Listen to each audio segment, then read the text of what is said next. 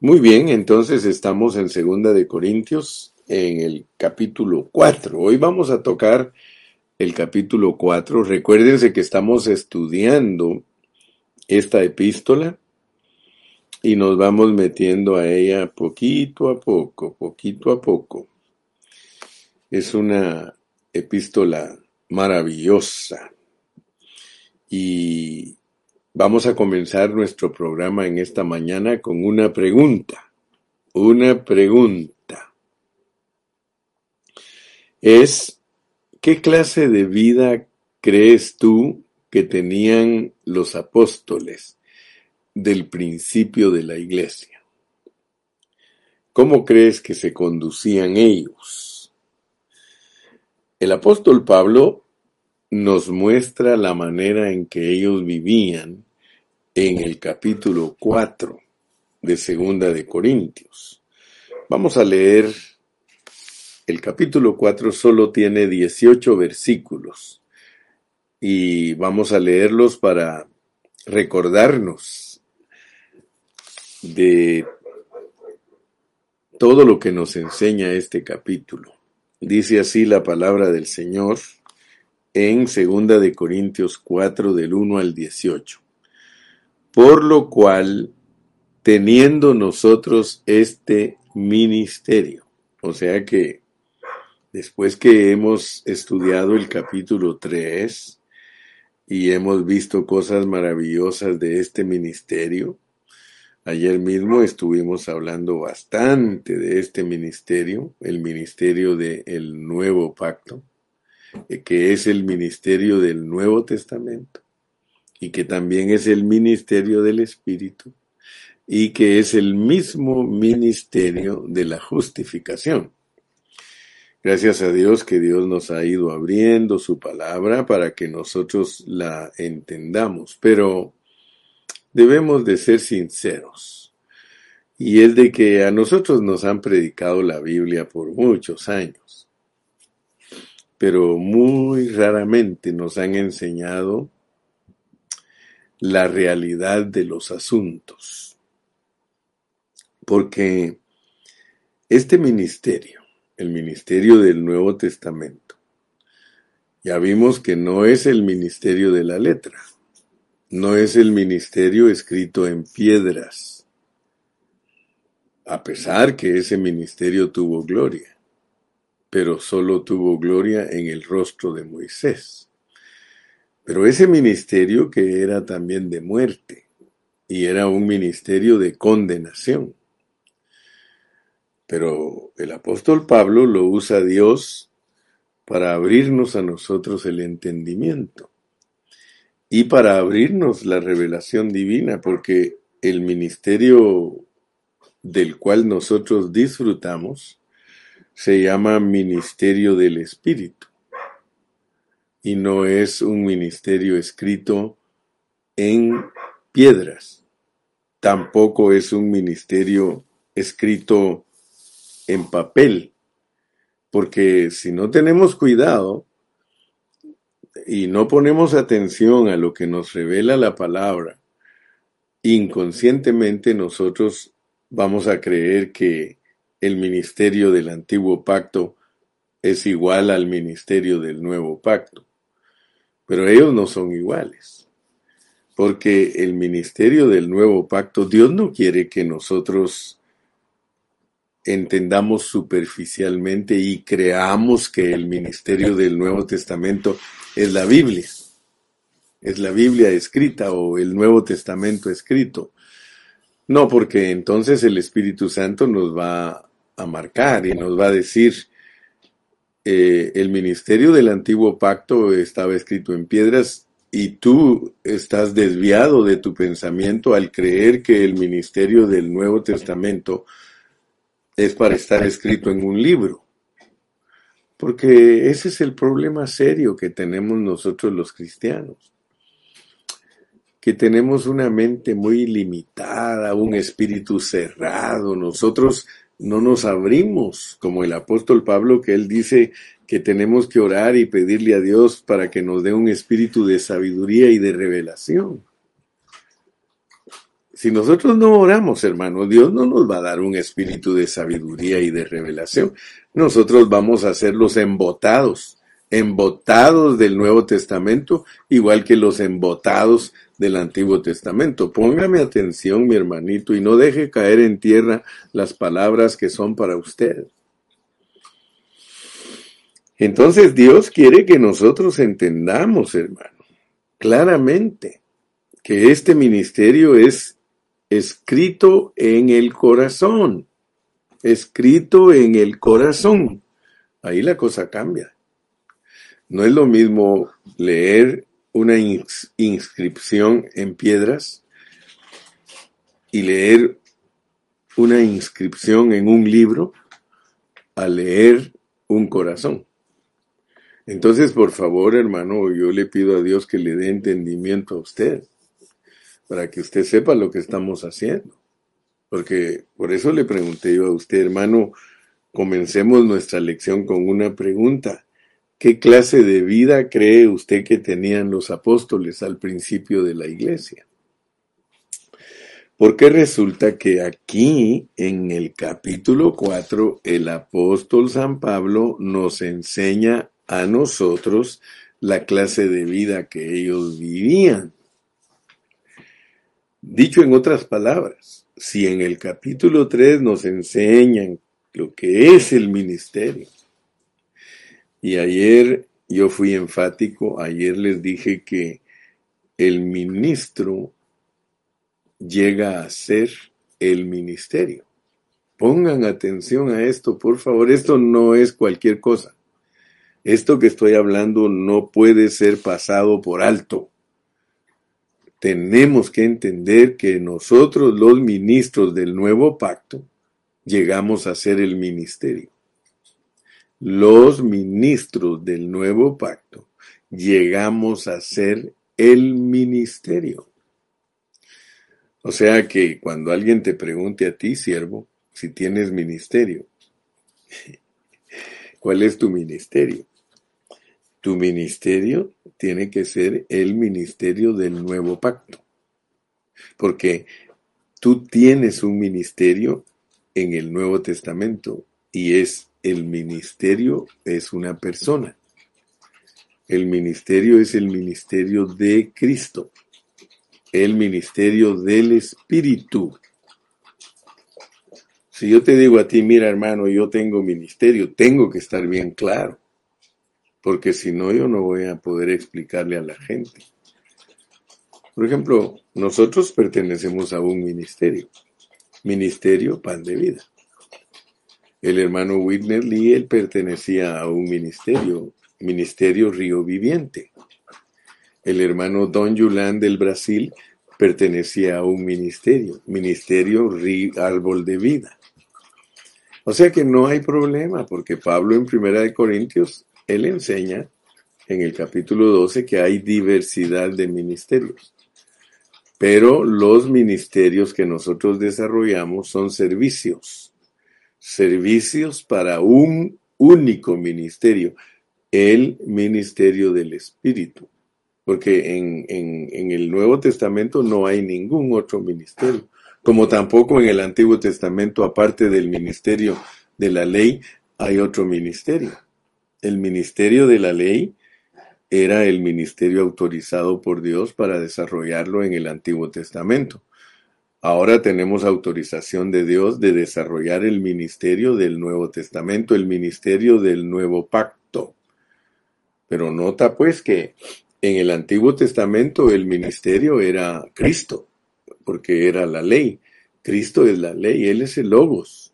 Él es el Logos. Cuando el Señor Jesucristo habló a los fariseos cuando Él vino y se encarnó. Él les dijo que el Antiguo Testamento de quien hablaba era de Él. Ahora yo te vuelvo a recalcar, ¿de quién habla el Nuevo Testamento? De Cristo, de Cristo. Por eso Pablo es el apóstol cristocéntrico, es el apóstol que nadie se lo puede chanflear. El apóstol Pablo era un apóstol que él recibió revelación divina de Dios de que Cristo era el centro de la revelación divina y el centro del universo y la cabeza de la iglesia. Aleluya. Entonces, mi amado hermano, cuando Pablo en el capítulo 4 y versículo 1 dice, por lo cual teniendo nosotros este ministerio, yo quiero que tú veas que el ministerio que todos nosotros tenemos es un ministerio que nos va a llevar a la imagen del Señor. Cuando llegas al versículo 18 del capítulo 3, dice, por tanto nosotros todos, mirando a cara descubierta, como en un espejo, la gloria del Señor, somos transformados de gloria en gloria en la misma imagen como por el Espíritu del Señor. Es bien correcto decir, bien correcto decir que este ministerio que nosotros tenemos, porque aquí dice el 4.1, por lo cual teniendo nosotros este ministerio. ¿Cuál ministerio?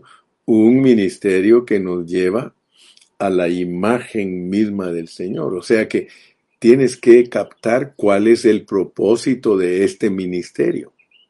El propósito del ministerio del Nuevo Testamento es que todos lleguemos a ser iguales a Cristo. Eso no se predica, hermanos. Eso no se oye en las iglesias. En las iglesias se oyen otras cosas. Ayer les dije que yo siempre los invito a todos ustedes y les digo, échenle un ojo a la iglesia y vean, comprueben ustedes, confirmen ustedes si lo que la iglesia hace es lo que respalda la palabra. Porque muchos de nosotros creemos que no somos responsables, hermano. Tanto son responsables los ministros que predican mal la palabra como son responsables los que los escuchan. Así nos puso el hermano Israel Reyes. Él puso va hasta aquí, como quien dice, basta ya, hermano. Basta de aceptar predicaciones fuera de contexto. Mire, los hermanos tienen la culpa que los pastores prediquen eh, eh, mensajes fuera de contexto, porque le dicen amén a todo, hermano. A todo le dicen amén. Les, eh, mire, es, es tenemos que ser valientes, hermano. Si nosotros no somos valientes, nosotros nunca vamos a aprender. ¿Sí? Si nosotros no somos capaces de decirle al pastor, pastor, ¿usted cree que usted está tocando el centro de la palabra? Yo me acuerdo de un hermano, mire, yo soy un pastor que yo tengo un corazón abierto para todos los hermanos y nunca me he creído más que nadie. Que me acusen, esa es otra cosa, pero eso ya es parte de mi rollo.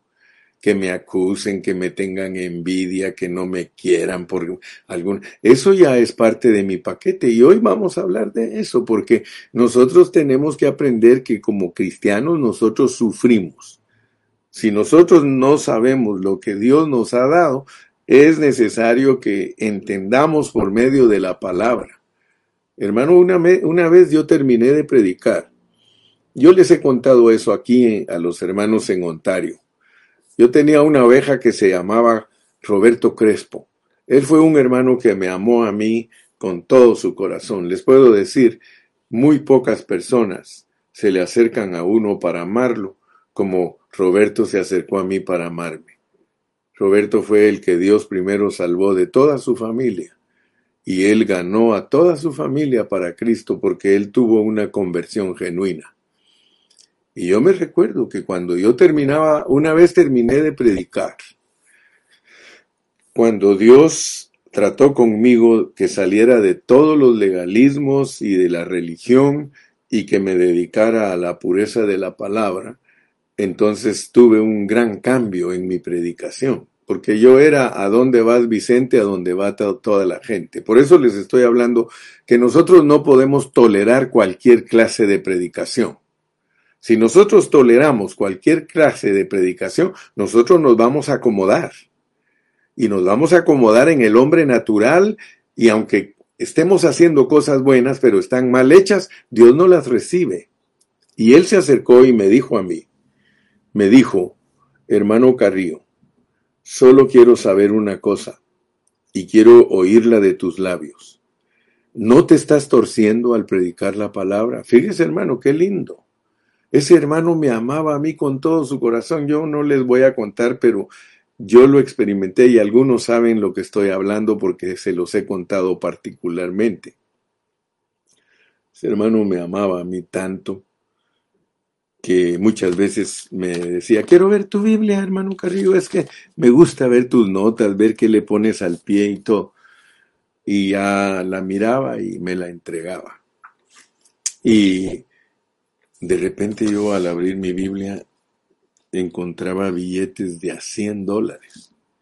Y yo decía, ah, ya sé, Roberto vio mi Biblia. Y no te estoy diciendo que tú tienes que hacer eso, porque eso solo lo hacía él. este, y él decía, ah, por eso me pidió la Biblia, pero llegó a amarme tanto, pero él no, no me toleraba a mí que yo dijera algo y que él no lo comprobara. Él era como los de Berea. Y esa vez nunca se me va a olvidar, hermano Carrillo, ¿tú crees que no te estás torciendo?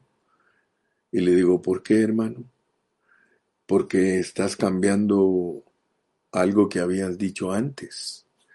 Y entonces le dije, mira, no, no estoy eh, no me estoy torciendo, le dije, torcido estaba, le digo.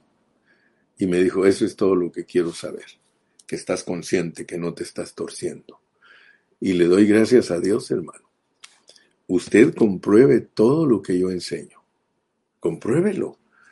Y nunca tolere que digan que yo me creo que todo lo sé, porque a mí me ha tocado corregir asuntos que los he dicho mal.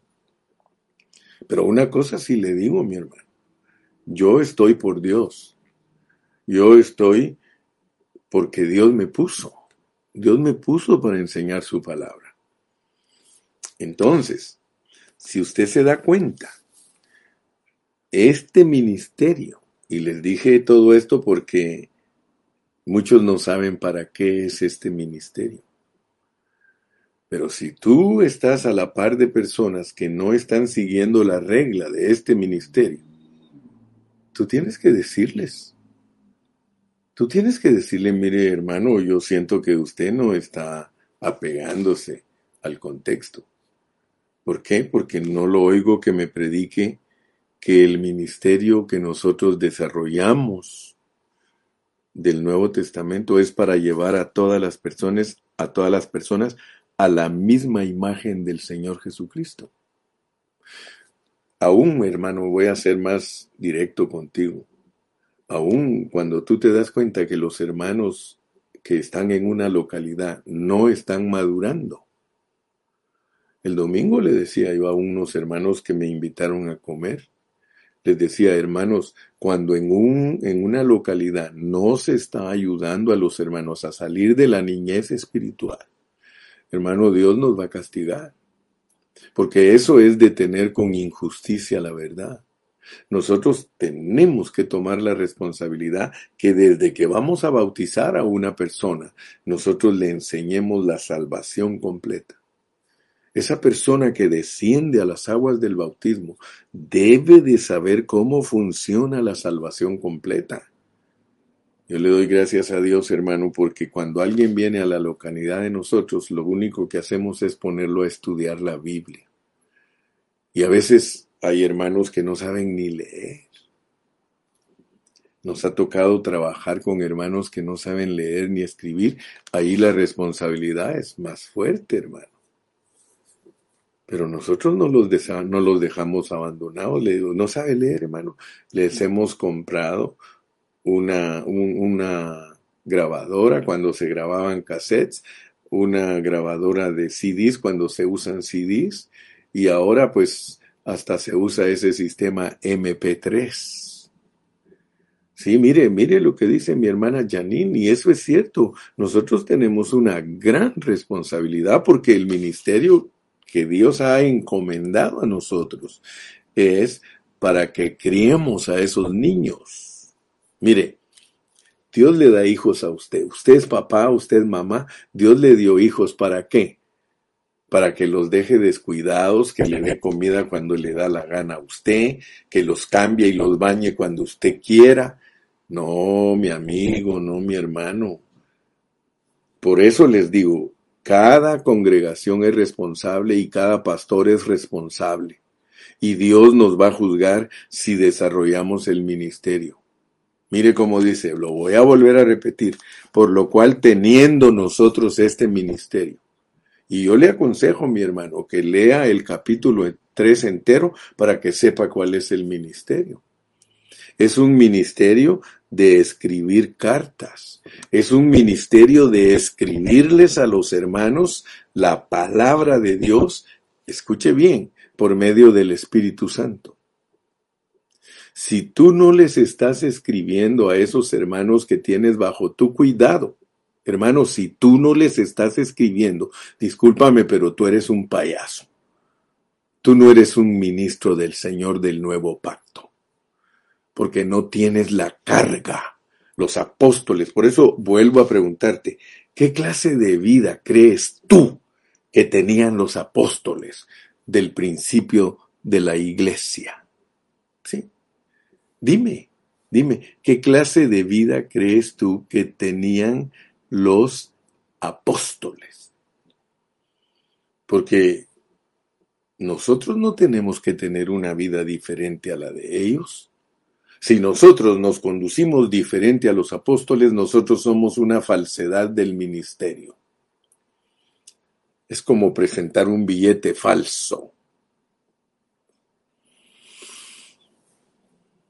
Dios nos está apretando, hermano, y nos va a apretar cada día más, porque no es posible que se nos vaya el tiempo y nosotros no participemos en la realidad de los asuntos échale un ojo. Mira cómo se conduce tu pastor.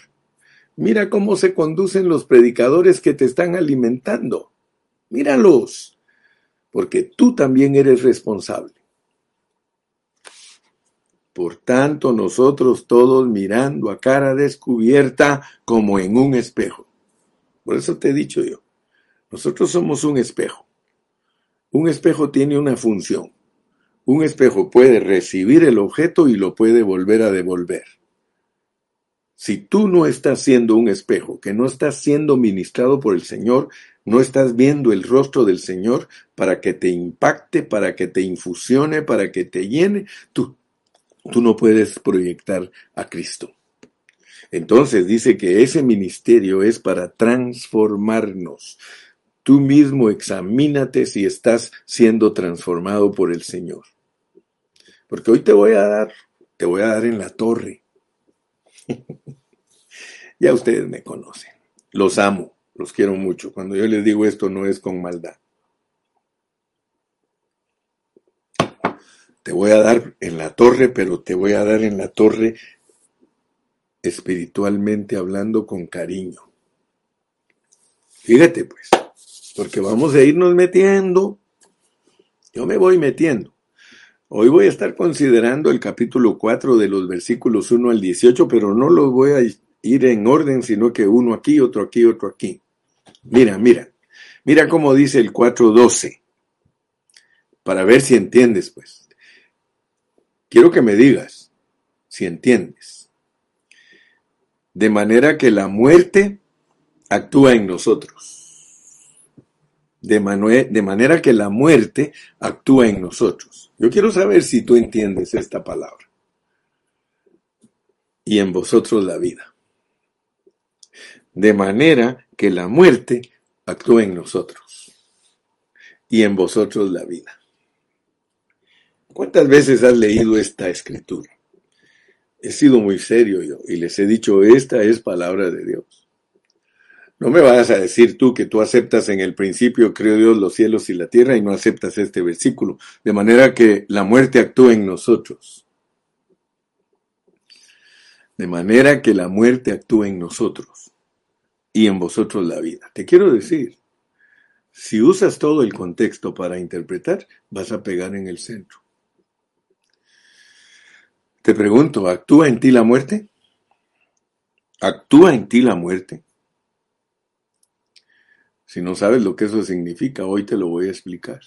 Actúa en ti la muerte. Fíjese.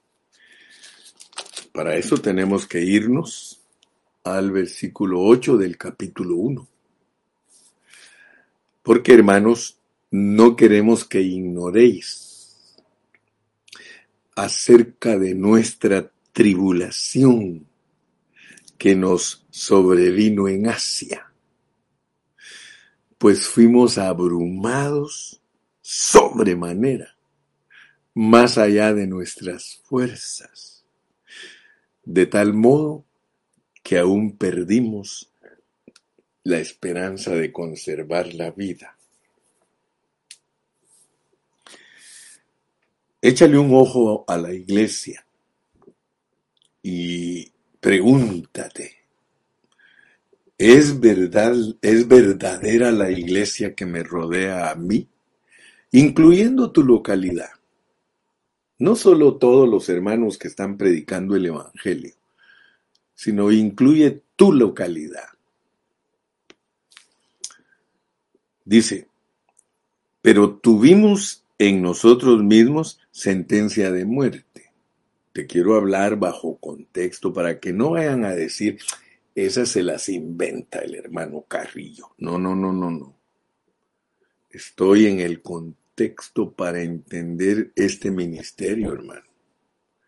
Si yo no me metiera a estudiar la Biblia, yo dudo que yo pudiera explicarte a ti lo que es el ministerio al cual Dios nos ha llamado, en el cual nos ha puesto y en el cual tenemos parte.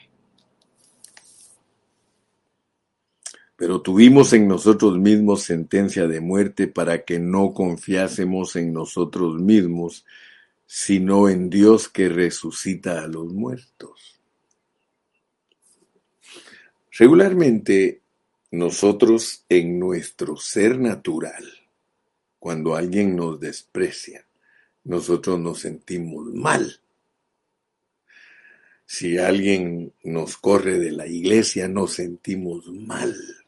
Pero yo quiero decirte algo en este día, mi hermano. De acuerdo a la pureza de la palabra, solo hay una forma de que nosotros transmitamos vida a los hermanos Fíjate, ponme atención.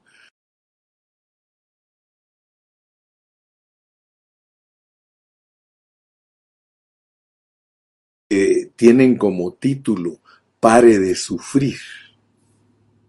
Fíjese, hermano, fíjese. Yo quiero que usted me ponga mucha atención, por eso se lo quiero ir transmitiendo despacio y que no se distraiga.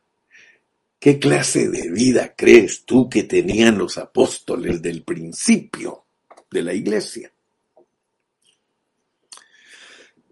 Porque, de acuerdo al testimonio de Pablo, Pablo dice que a él hasta se le fueron las esperanzas de conservar la vida, o sea que Dios lo puso en situaciones bien difíciles. Hermano predicador, hermano siervo de Dios, solo hay una forma de transmitir vida, de manera que la muerte actúa en nosotros y en vosotros la vida. Mira, hermano, mira cómo funciona esto. Please, please, please. Todos nosotros como predicadores, como pastores, debemos de estar seguros que estamos transmitiendo vida. Pero quiero que sepas cómo se transmite la vida, porque puede ser que tú seas predicador y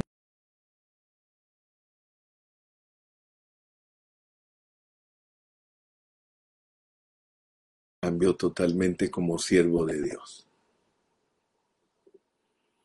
Los hermanos que me conocen a mí saben que no estoy mintiendo. Yo tuve que preguntarle a veces a algunos hermanos, hermano, yo siento que tú estás enojado conmigo. Yo siento que tú estás molesto conmigo. Mira, si la forma que yo hablo ha dañado tu corazón, yo quiero que me perdones. Ahora también le aclaro, Ahora, si estás molesto porque te predico la pureza de la palabra y la verdad, entonces eh, yo en eso no te voy a pedir perdón. Pero yo te quiero pedir perdón si en caso la regué. Y por eso muchos hermanos me buscan y saben que yo amo a los hermanos. Me gustó lo que puso la hermana Sara. Puso, hermano, nosotros lo amamos también a usted. Sí, mi hermano. Es que miren, esto es pero precioso. Es un amor mutuo el que tenemos los unos por los otros, pero tenemos que estar conscientes de que hay un trabajo que desarrollar y una responsabilidad que cumplir, la cual no podemos ser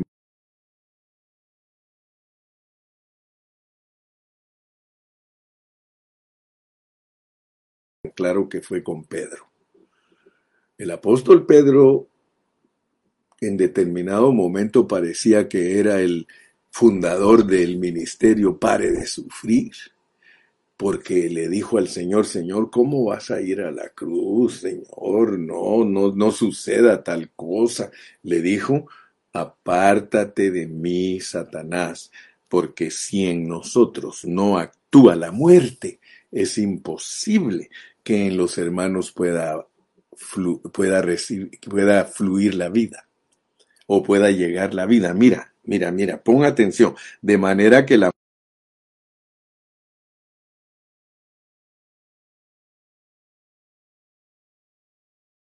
que solamente cuando yo sufro por el Evangelio, porque no se está hablando del sufrimiento común y universal, no hermano, de que a todos nos llegan enfermedades, de que a todos nos llegan pobrezas, de que a todos, no, no, no estoy hablando de eso. Yo estoy hablando cuando uno sufre por causa de predicar el Evangelio. Por eso el apóstol es muy claro. Porque hermanos, no queremos que ignoréis acerca de nuestra tribulación que nos sobrevino en Asia, pues fuimos abrumados sobremanera más allá de nuestras fuerzas, de tal modo que aún perdimos la esperanza de conservar la vida, pero tuvimos en nosotros mismos sentencia de muerte, para que no confiásemos en nosotros mismos, sino en Dios que resucita a los muertos, el cual nos libró y nos libra, y en quien esperamos que aún nos librará de tan gran muerte. Aleluya. Cooperando también vosotros a favor nuestro con la oración para que por muchas personas sean dadas gracias a favor nuestro por el don concedido a nosotros por medio de muchos. Bueno, de manera que la muerte actúa en nosotros y en vosotros la vida. Yo estoy dispuesto y tú también tienes que disponerte a sufrir por predicar la verdad. Si por predicar la verdad nos tocase aún morir, nosotros tenemos que estar dispuestos. Vamos a regresar al capítulo 4 y versículo 1, por lo cual teniendo nosotros este ministerio. Y vuelvo a repetirte, ¿cuál ministerio? El ministerio de escribir cartas en los corazones y que es un ministerio que no puede ser velado, tiene que tener estar libre de velos, con personas totalmente convertidas al Señor, dejando que el Espíritu Santo los transforme, porque tienen que llegar a la misma imagen de Cristo. Eso es que los ministros se hacen uno con Cristo para llegar a ser igual a ellos, para que el ministerio que es Cristo sea el ministerio de nosotros.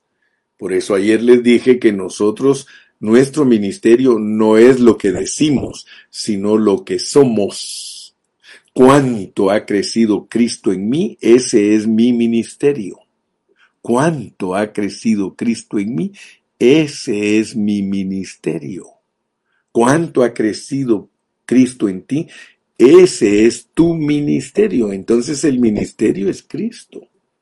El ministerio, y por eso dice, antes bien, verso 2, renunciamos a lo oculto y vergonzoso, no andando con astucia, ni adulterando la palabra de Dios, hermano. Mire, créame sinceramente, esto es bien delicado, esto es profundo y Dios nos va a juzgar si nosotros adulteramos la palabra de Dios por causa de no entender lo que es el ministerio del nuevo pacto, el ministerio del Espíritu, el ministerio de la justificación. Y por eso dice, sino por la manifestación de la verdad. La manifestación de la verdad tenemos que manifestarla, tenemos que decirla, recomendándonos a toda conciencia humana delante de Dios. Ya, ya vimos cuál era la gloria del apóstol, la gloria de él, o sea que él se gloriaba en Cristo.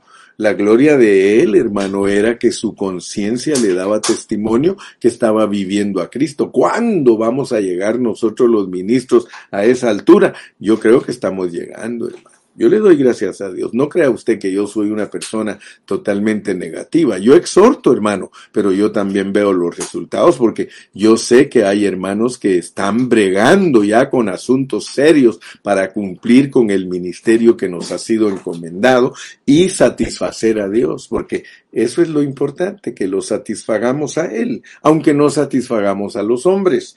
Pero si nuestro evangelio está aún encubierto, mire, ¿El Evangelio cuál? El Evangelio de la gloria de Cristo. Estamos hablando de un Evangelio de la gloria de Cristo, un Evangelio de la gloria del ministerio del Espíritu, un Evangelio de la gloria del ministerio de justificación. Pero si nuestro Evangelio, este Evangelio del ministerio del nuevo pacto, el, que quiere llevar a todos los hombres a la imagen misma de Cristo, si ese evangelio está encubierto, está encubierto entre los que se pierden, en los cuales el Dios de este siglo, mira, Satanás es el que que no deja que uno predique la verdad de Dios. Si nuestra localidad no predica todo esto, hermano, estamos fritos y sin manteca, pero tiene que levantarse alguien. ¿Por qué se levantó Martín Lutero en un imperio religioso y expuso su vida para que se predicara la verdad, porque llegó a entender, hermano, que el ministerio del Nuevo Testamento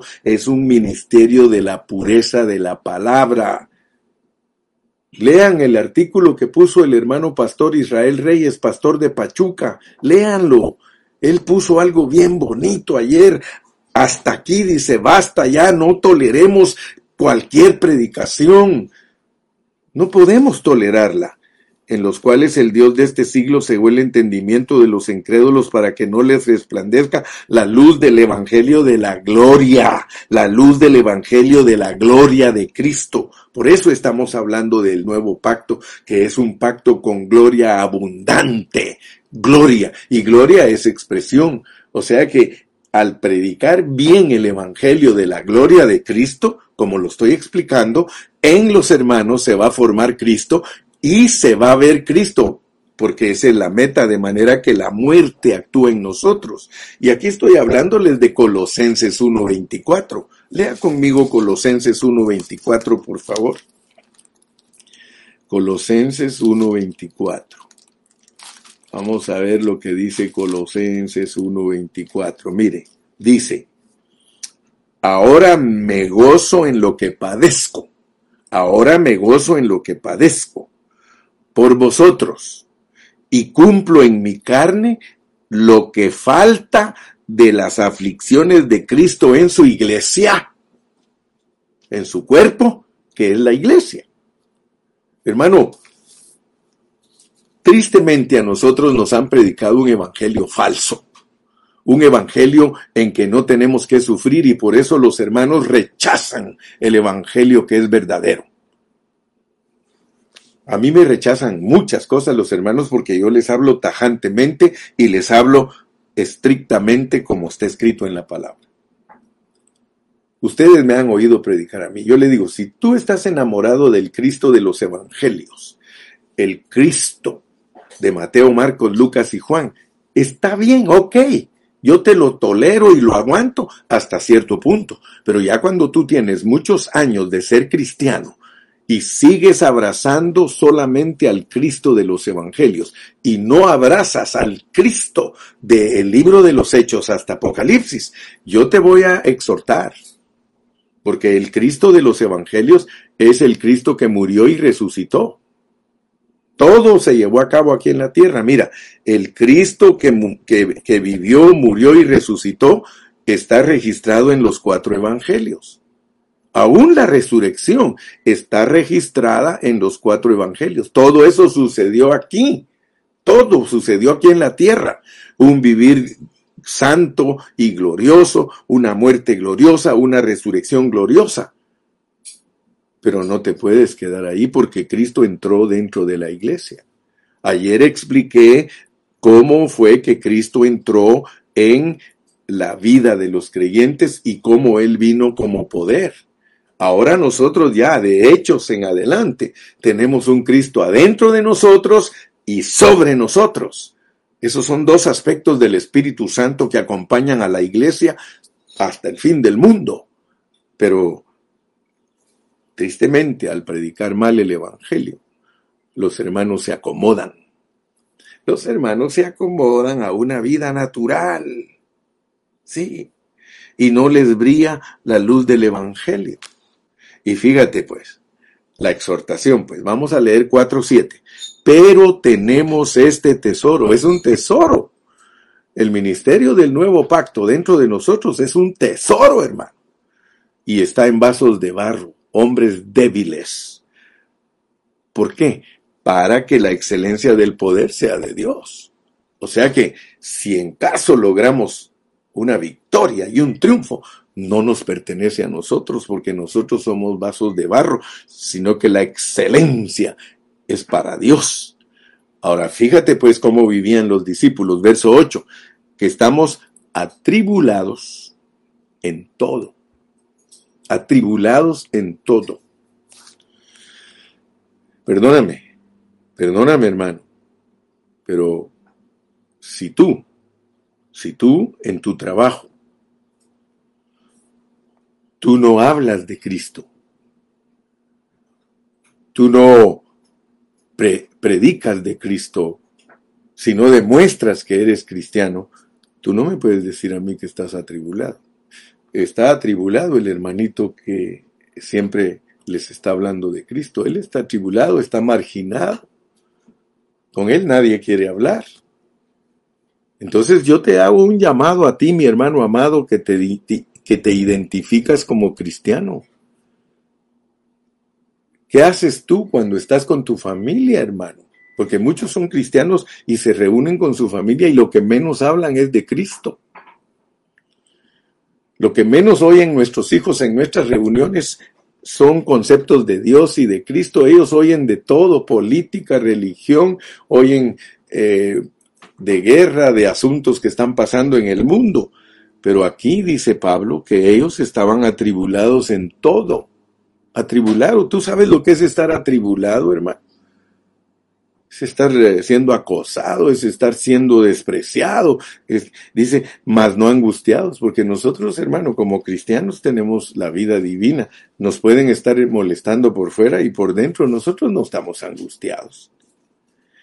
En apuros, en apuros, más no desesperados, perseguidos mas no desamparados, derribados, pero no destruidos, llevando en el cuerpo siempre por todas partes la muerte de Jesús.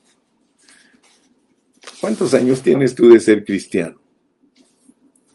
Dime, ¿cuántos años tienes de ser cristiano? ¿Cuánto sufres por Cristo? Yo quiero decirte, mira, yo nunca le he tenido miedo ni a mis hijos, ni a mis nietos, ni a mis hermanos. A mi propia madre le decía, madre, usted se ha descuidado y no está madurando. Por supuesto que yo no era un déspota con mi madre, pero hay papás que tienen hijos jóvenes y no se atreven a decirles la verdad, hermano. ¿Por qué cree usted que a mí no me quieren? Porque yo digo la verdad. Yo me recuerdo, yo he ido a partes de México cuando alguna muchacha es novia de uno que no es cristiano, yo le digo, ¿y tú aceptaste a este muchacho? ¿Tú aceptaste a él? ¿No te enseñó tu, tu papá y tu mamá que, que tienes que eh, tener a una persona cristiana en tu vida. Se han avergonzado los papás. Pero a mí no me importa que, mire, hay muchachos que son novios de las hijas de algunos hermanos que los han aceptado porque, aunque no son cristianos, y cuando yo les hablo, enojados conmigo. ¿Sabías tú que esa es la única manera que Dios puede transmitir vida? Mira, te lo voy a leer para que se haga rema en ti. De manera que la muerte actúa en nosotros y en vosotros la vida. ¿Cómo voy a evitar yo que no actúe la muerte en mí? Eh, guardando el mensaje y que no haya vituperio. Yo me quedo callado y tranquilo, hermano. Yo me quedo callado y no tengo problemas con nadie. Pero entonces yo le estoy quitando la chance a la muerte que actúe en mí. Porque yo tengo que poner mi ser, mi ego, mi yo, tiene que estar en muerte si quiero transmitir resurrección. léelo conmigo, mira, cuando nosotros dejamos que la muerte actúe en nosotros, nosotros les damos vida a, a las personas. No hay otra manera de dar vida. ¿Por qué cree usted que Cristo amó la cruz? ¿Por qué cree usted que Cristo se entregó? Y dice la Biblia claramente, no el hermano Gilberto, dice la Biblia que él vio la cruz y la vio con gozo. Hermano, no te estoy diciendo que ofendas a tu familia, no te estoy diciendo que ofendas, no, solo diles la verdad. Yo no sé cuántos de ustedes se recuerdan, yo he estado a la par de muchos de ustedes. Ustedes se han dado cuenta que a mí me han despreciado las personas porque yo les digo la verdad. ¿Sí? Ahora ten cuidado cuando hablas como piedra, Romy. Romy. Yo estoy de acuerdo que hablemos como piedra. Dice Romy, yo como piedra hablo. Sí, pero ten cuidado, ten cuidado, porque tampoco estoy diciendo que ofendamos a la gente. Tú demuestra con la Biblia que estás predicando la verdad. Sí, porque hay hermanos que yo mismo les he dicho, hermano, tú eres demasiado franco. Y demasiado franco es malo. Demasiado franco es malo. Porque si no los amas, ¿cómo le habla uno a un hijo? ¿Cómo le habla uno a un hijo? Aunque esté mal portado, uno le habla con amor. Así tienes que hacer con los mal portados hermanos. Les tienes que hablar como que fueran tus hijos, como que fueran tu mamá, como que fueran tus hermanos, y entonces vas a sufrir. Porque hay muchos que no sufren, hay muchos que dejan, sueltan todo el ácido, sueltan toda la amargura. Y eso tampoco es así. Por eso ya saben que a mí me gusta balancear la palabra como dice Angelito Rasgado, la pura verdad. Sí, hay que decir la pura verdad. Tú tienes que decir la meraneta, pero tienes una restricción. Tienes una cruz. O sea que uno predica crucificado. ¿Cómo predicó Cristo crucificado? A ver si estás agarrando la onda. Él estaba en la cruz. Y él dice, Padre, perdónanos porque no saben lo que hacen. ¿Sí o no? ¿Sí o no? En cambio nosotros, hijos del diablo, me están crucificando, malditos. Les va a ir mal. Miren con quién se están metiendo. Ni siquiera nos parecemos a Cristo, hermano. Por eso ten cuidado la verdad se dice, pero con amor, con amor. De manera que la muerte actúa en nosotros. O sea que, hermanos, la crucifixión es bien importante. Quiero que Dios te abra tus ojos para ver esto. Si tú, si tú no estás crucificado como siervo del nuevo pacto, de ti no sale vida, de ti no sale vida. de la única manera que de nosotros sale vida, sale resurrección. Por eso es un ministerio del Espíritu, porque del Espíritu de nosotros solo sale Cristo, el Cristo resucitado. Él es el que da vida. Él es el que da vida. Entonces, para que salga vida de nosotros. ¿Te acuerdas de Sansón? ¿Te acuerdas de Sansón? Él dijo un dicho. Dijo que del fuerte salió dulzura. ¿Te acuerdas? ¿Te acuerdas que él mató un león y después el león estaba ahí ya todo esqueleto y pasó él y tenía un panal de avispas y sacó miel. Entonces tú tienes que entender que de nosotros, de nosotros, de la única manera que puede salir miel es estando muertos.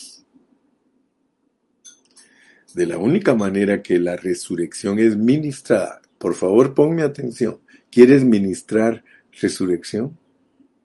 Por eso es importante, si entiendes este versículo, entiendes que no es lo que tú dices, lo que ministras, sino lo que tú eres.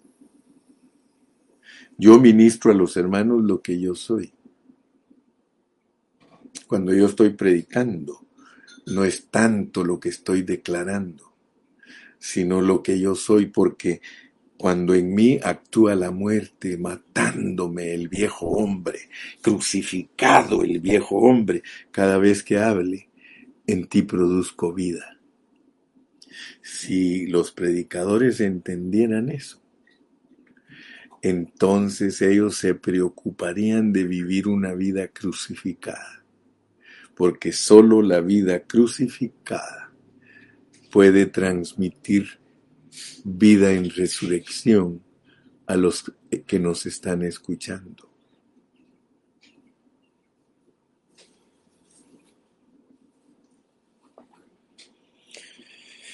y impartimos resurrección cuando nosotros somos los que juntamente con Pablo decimos, ya no vivo yo, mas vive Cristo en mí.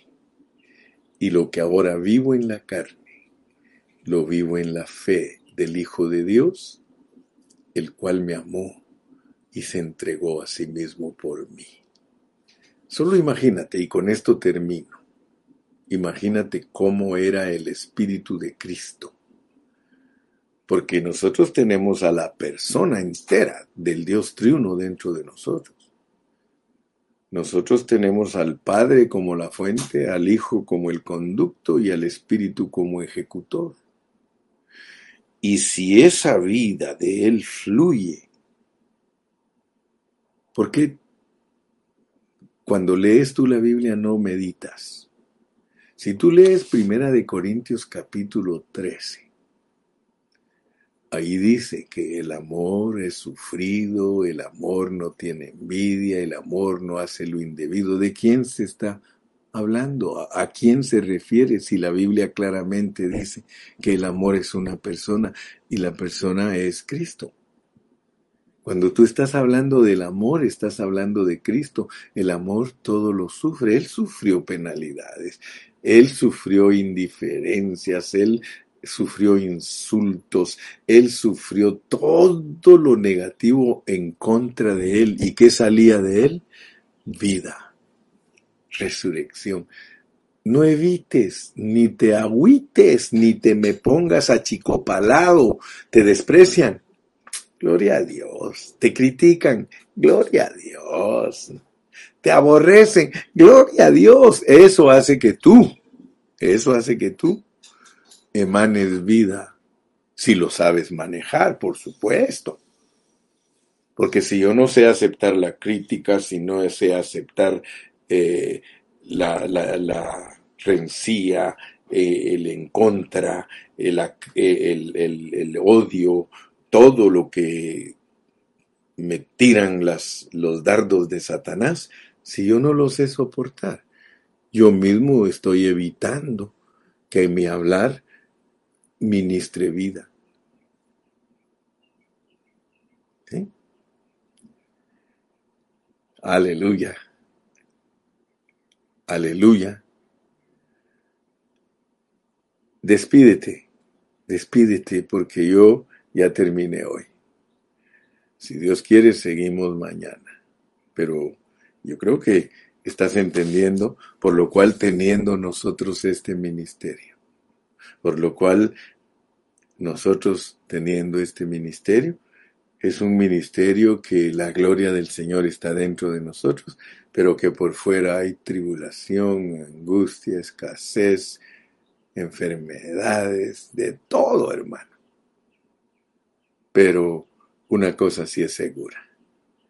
Cuando nosotros entendemos cómo funciona la gloria del Señor para llevarnos a la imagen de Cristo, es a través de sufrimiento, pero nosotros transmitimos la resurrección. Gloria a Cristo. Gloria a Cristo. Hasta mañana.